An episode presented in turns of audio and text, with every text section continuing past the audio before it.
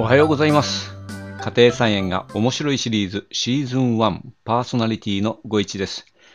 いつもお聞きいただきありがとうございます。85回目のエピソードになります。今日のテーマです。家庭菜園用語解説という話題でお届けします。50音順でですね、気になるキーワードというのをですね、ちょっと説明したいなと思います。まあ、まとめですね。えー、あいうえお順というか50音順でいきます。まず、あ行ですが、一番花。これ、一番花という発音をするのは2種類ありまして、一番目に咲く花と一番最初になる実というんですかね。果実の果ですね。この2種類一番花という発音がございます。次ですね。家業。株間。僕ね、今までね、株間だと思ってたんですけど、株間でもいいですよね。株間。何かというと、えー株を、まあ、定食するときにですね、えー使う言葉で株と株の間の距離ですね。それから作業。作業は、えーまずね、支柱ですね。支柱は重要な言葉ですよね。あの、植物というか野菜をですね、支える棒です。はい。あの、特に苗がちっちゃい時は、ちっちゃい支柱とか、あと割り箸でもいいですね。立てまして、苗がぐらつかないようにします。まあ、成長してきてもですね、植物、野菜がですね、倒れないようにするということで、非常に重要な役割を担ってます。次は条間です。条件の条と間と書いて条間です。種とか株とかの巻くとき、えー定食するときに使います。特にですね、先ほど株間を説明しましたが、2列とかで植えるときに、相手側の方の間ですね。それを条間ということがあります。次に、子葉。子供の葉っぱと書いて子葉と読みます。最初に芽を出す小さな葉っぱ。双葉のことですね。次、人工授粉。人工授粉は、虫さんが、えーまあ、蜜とか花粉とかを集めに来てくれないときですね。特に蜜蜂ですね。こういう時には、あ人がですね、介在しまして、えーおしべの花粉をめしべにひっつけるということですね。特にズッキーニなんかはやった方がいいですね。えっ、と、あと人工授粉が不要なものは、キュウリですね。キュウリは人工授粉しなくてもですね、勝手にキュウリになります。不思議ですね。それから剪定。これはですね、えー勢いがある茎を切ったりすることですね。あと、トマトなんかそうなんですけど、キュウリもそうかな、あの下の葉っぱをですね、刈り取ります。まあ、剪定するというんですが、えー風通しを良くしましてですね、病気になりにくくするという効果があります。次は他行です。追肥。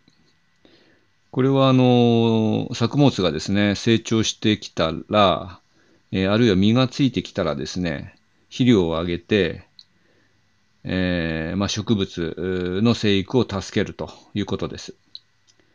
次は土寄せ。土寄せは、えーっとね、じゃがいもとか、あるいはトマトを、それから、トマトあまりやんないかな。あと、トウモロコシか。ああいうものにですね、えー土をかぶせるという感じですね。ああと、里芋も土寄せやるかな。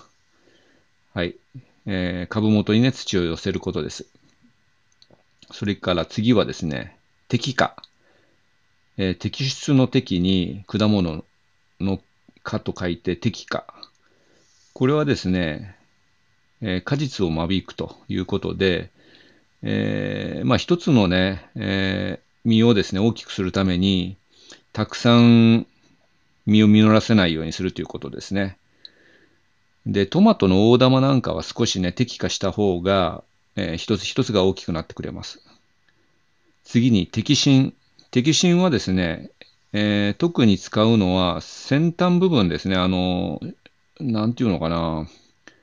一番、あの、伸びる種子ですね。さっき作業で種子って言いませんでしたね。種子は枝の中心となっている、えー、一番太い枝ですね。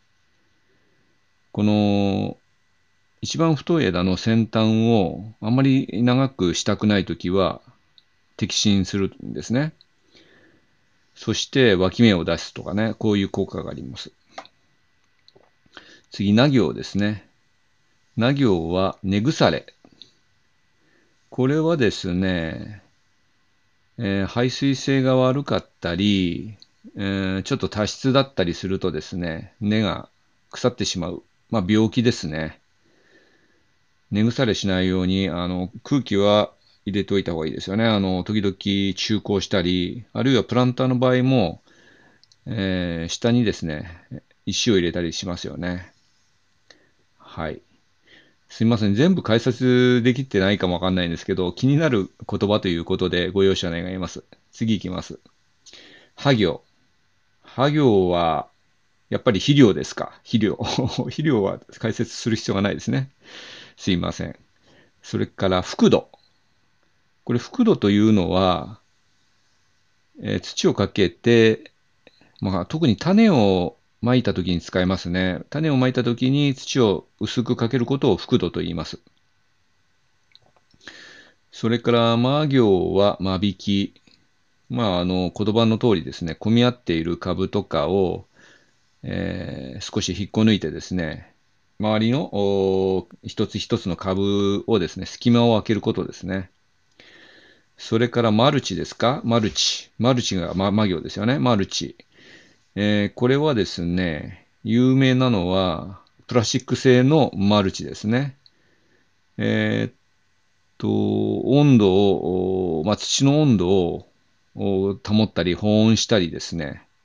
あるいは、土の上にこのビニール素材をかぶせてありますので、えー、雨が降った時ですね、この土が葉っぱにあの、跳ねないので、病気になりにくいという効果もあります。あとは、夏の間、乾燥しない効果もあるというような感じですね。あと、野行は誘引。誘引は、あの、誘うに引っ張ると書きますが、えー、紐でですね、茎とか枝をですね、えー、なんていうんですか、くくって、まあ、強引に、というのでしょうか、強引にですね、えー、まあ、人間がきっと期待する方向にですね、引っ張り上げるというような感じですかね。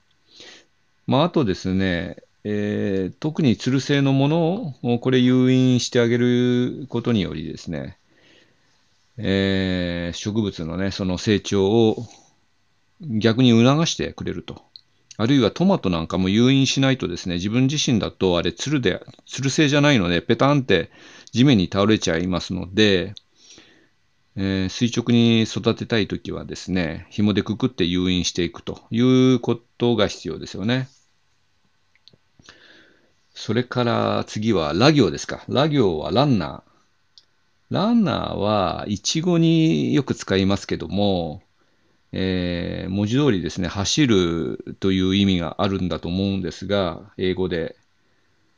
えー、と、親株から伸びてくると株子供の株ができるということなんですけども、えー、こういうのをランナーと言いますと。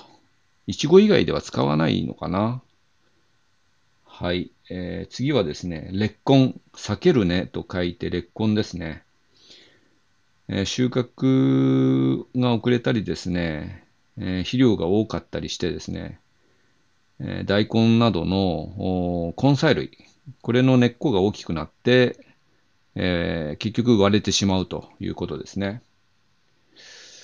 はい。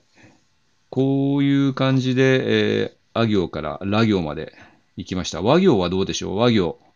和行は、ないかな。なんでしょうね、和行はね。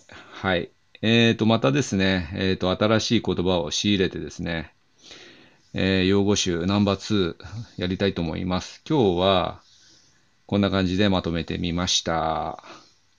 このエピソードは毎朝5時に配信しています。今回は家庭菜園用語解説というお話でした。チャンネル登録、フォローをお願いいたします。このエピソードを聞いたあなたの感想を YouTube のコメント欄でお待ちしております。または Twitter の方でも構いません。今後の番組作成の参考にさせていただきます。あなたにとって素敵な一日となりますように、ご一がお届けしました。それでは、さようなら。バイバイ。